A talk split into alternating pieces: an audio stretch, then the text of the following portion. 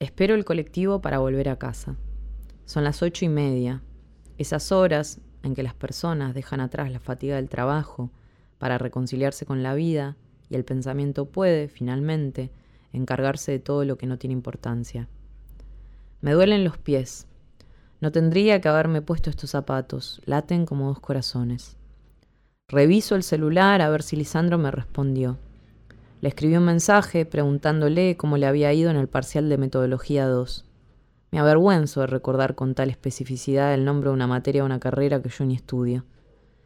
Cuando espero el colectivo, los pensamientos caen en catarata, desordenados. Son los pies, si Lisandro me respondió, que debería haber tenido más paciencia en alguna de las carreras que empecé y no haberme puesto a laburar en un call center. Pasado el minuto 10 de espera es inevitable aparece la cuestión habitacional. Hago números, googleo residencias de estudiantes, veo portales de inmuebles. Los números no dan. Probé distintas ecuaciones en infinitas noches de insomnio. Me paso horas así. Enumero, debato y clasifico todas las trivialidades que se me pasan por la mente. Mi neurosis sufre una abrupta bifurcación mental por un tipo que grita este país de mierda, ni pagando 40 pesos de boleto puedes viajar en paz. Y acto seguido, todos en la fila vemos al hombre desenvainar su miembro y quedarse ahí, meando aplicadamente un buen rato, llenando de un arte abstracto y poco higiénico sobre el nombre de la empresa pintada en el colectivo. Cansada de su obra, gira hacia nosotros, el resto de los pasajeros, para exhibirnos su instrumento. Muestra el pito en la palma de la mano como si se tratase de un objeto litúrgico. Pienso que no. No puede ser que esto realmente esté pasando, que yo haya visto un pito moribundo sin trabajar de enfermera o en un geriátrico. Miro a mi alrededor a ver la respuesta colectiva. Hay dos adolescentes que, abstraídos en un largo beso de lengua, ni se enteran del incidente. A veces es cierto eso de que la muerte salva de todo. En el otro extremo están las infaltables señoras temblando de consternación. Esa consternación que en el fondo es una vertiente de morbo y delicia. Esas señoras son como la revista Vanidades, inocentes y casi siempre boludas. Una de ellas le grita ¡Tápese! con la misma lógica que le llevaría a ofrecerle lechuga a un puma.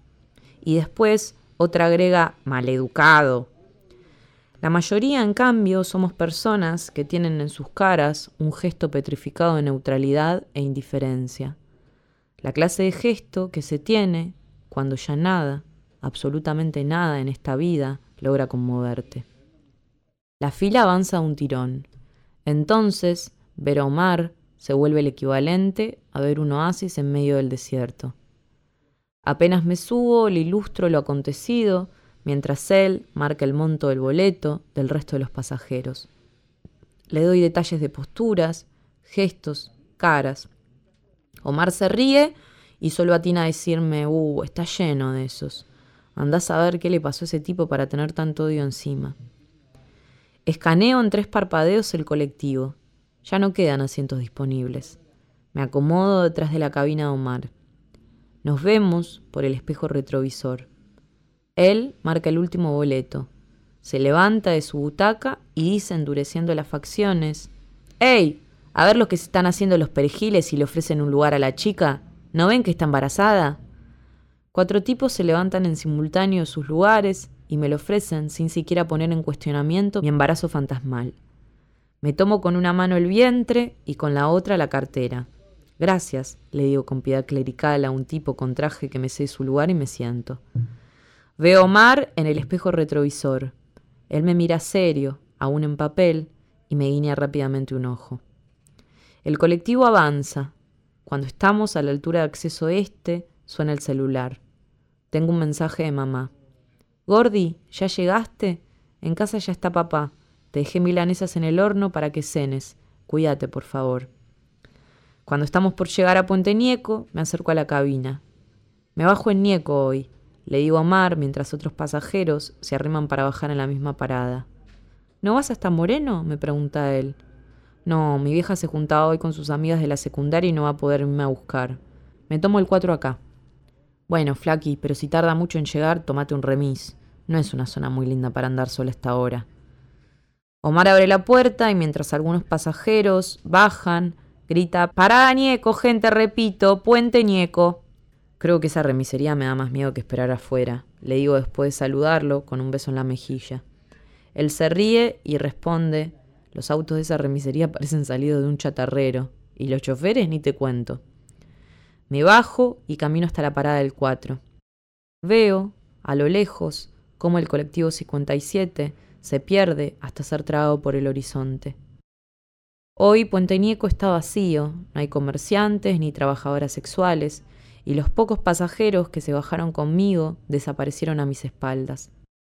El cielo está nublado, busco la luna, en algún cuadrante de blancura debe esconderse. La humedad me contiene desde todos los ángulos. Girando en la esquina, veo el colectivo 4. Llegó más rápido que es costumbre. Subo. Está casi desierto. Le indico el monto al chofer y después de pagar voy hacia atrás.